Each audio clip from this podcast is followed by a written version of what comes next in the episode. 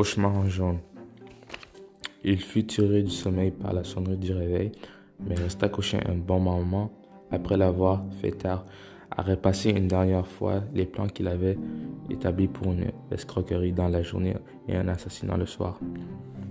Il n'avait négligé aucun détail. C'était une simple récapitulation finale.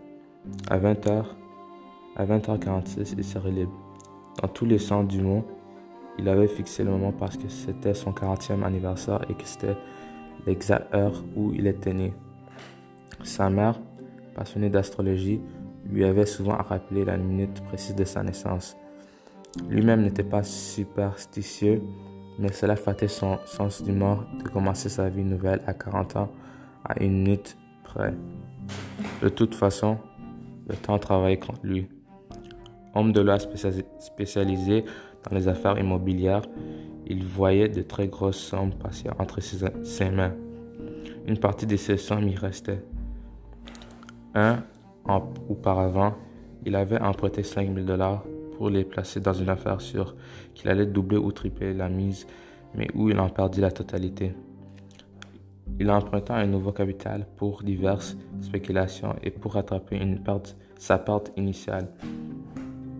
Il avait maintenant environ 30 000 dollars de retard. Le trou ne pouvait, guère être dissimulé désormais plus de quelques mois et il n'y avait pas le moindre espoir de combler en si peu de temps. Il avait donc résolu de réaliser le maximum en argent liquide sans éveiller les, soupçons. En vendant diverses propriétés, dans l'après-midi, il disposerait de plus, de plus de 100 000 dollars, plus qu'il ne lui en fallait jusqu'à la fin de ses jours. Jamais il ne serait pris. Son repas, sa destination, sa nouvelle identité, tout était prévu, et fignolé. Il n'avait négligé aucun détail. Il, il, travaillait depuis des mois. Sa décision de tuer sa femme, il avait, pris, il avait prise un peu après coup. Le mobile était simple. Il la détestait. Mais c'est seulement après avoir pris la résolution de ne jamais aller en prison de se suicider s'il était pris et que, que l'idée lui était venue, puisque de toute façon il mourrait s'il était pris. Il n'avait rien à perdre en laissant derrière lui une femme morte au lieu d'une femme en vie. Il avait eu beaucoup de mal de, ne pas, à ne pas éclater devant l'opportunité du cadeau d'anniversaire qu'elle lui avait fait. La veille, avec 24 heures d'avance. Une belle valise elle avait aussi accepté de fêter son anniversaire en allant dîner en ville à 7 heures.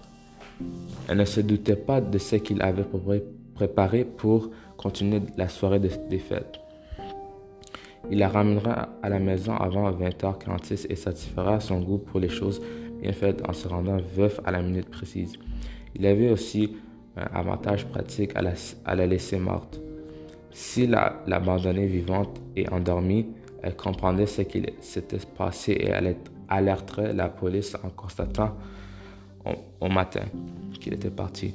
S'il la laissait morte, les cadavres ne seraient pas trouvés avant deux ou peut-être trois jours, ce qui laisserait une avance bien plus confortable.